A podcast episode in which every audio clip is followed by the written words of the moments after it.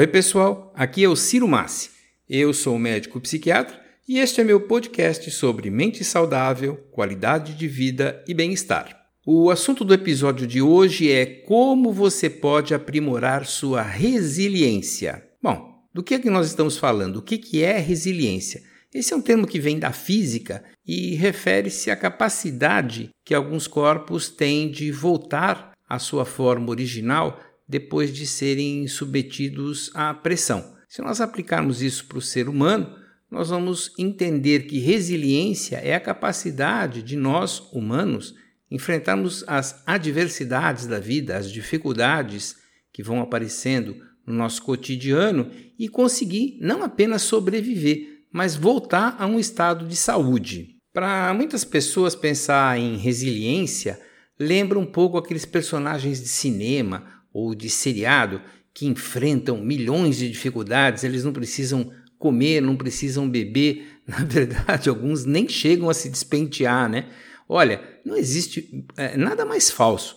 Na verdade, o, o, o ser humano ele precisa de alguns cuidados para enfrentar as adversidades que não tem nada a ver, mas nada a ver com esses personagens dos filmes. A resiliência ela pode ser aprimorada quando você sabe como manter seu corpo em equilíbrio diante dos desafios. Existem então algumas atitudes, algumas coisas que podem aumentar essa sua capacidade de enfrentar os desafios de, de modo harmônico. Vou dar alguns exemplos. Em primeiríssimo lugar, cuidado básico do físico. Não esqueça que você tem um corpo, não esqueça que você tem um cérebro e que eles precisam ser mantidos saudáveis, principalmente nas situações de desafio. Na prática, isso significa comer alimentos saudáveis, manter o organismo hidratado, suplementar as vitaminas e minerais se isso for necessário, manter uma rotina de descanso, de sono enfim, cuidar do corpo. Corpo cuidado, evite sobrecarregar ainda mais sua vida. Você já tem os desafios a serem é, enfrentados. A última coisa que você precisa é colocar mais lenha na fogueira. Então veja quais tipos de problemas você pode delegar, quais você pode resolver depois. Enfim, economize energia. Uma das grandes capacidades das pessoas resilientes é compreenderem que o nosso, que o nosso estoque de energia é, é, é limitado e que ele deve ser muito bem administrado nessas circunstâncias. Então, a minha sugestão é não ter vergonha de delegar, de deixar para depois o que pode ser deixado para depois, enfim, não tentar vender uma imagem nem para os outros e nem para você mesmo de que é um super-homem, uma super-mulher, de que deve ser resistente a tudo, de que não é necessário lembrar e administrar a saúde do seu corpo e também da sua mente, já que qualquer sobrecarga de informação, de tomada de decisão nesses, nesses momentos de desafio é, elas não são adequadas. Você está focado é, no problema principal. Claro, vão existir necessidade, vai existir necessidade de você decidir sobre algumas coisas. Mas a ideia você já entendeu, é economizar, ao contrário de enfrentar de peito aberto, como se não, não fosse resistente a tudo, lembrar desse conceito fundamental. Resiliência se trata de administrar os recursos que são finitos. Esses recursos são tanto orgânicos quanto emocionais. Não é o momento de abraçar o mundo. E, em terceiro lugar, uma estratégia bem interessante para você dar um novo significado para aquele desafio. Em vez de você cair numa armadilha de um estilo de pensamento de vítima do tipo por que eu, por que comigo, que é muito comum quando a gente enfrenta situações bem desafiantes, tente mudar o estilo do seu pensamento para aproveitar a crise de algum modo positivo.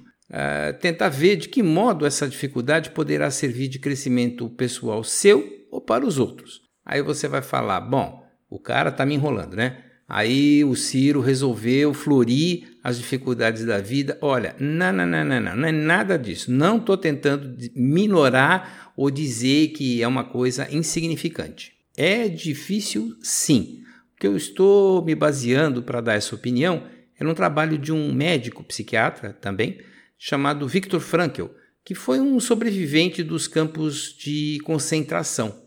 Ele desenvolveu um, um tipo de psicoterapia chamado de logoterapia, baseado na, nas suas experiências numa situação de horror extremo, que era o campo de Auschwitz. O que ele percebeu era o seguinte: se ele, se ele pensando com ele, né, se eu não conseguir encontrar um propósito nessa minha experiência, eu não vou sobreviver, eu vou morrer aqui. É, então ele passou a imaginar alguma coisa que desse um propósito, um sentido para essa experiência catastrófica que é um campo de concentração. Ele ressignificou a sua experiência, imaginando que depois da guerra estaria realizando palestras sobre comportamento humano em campos de concentração, ajudando outras pessoas a se tornarem mais fortes e saudáveis do ponto de vista emocional.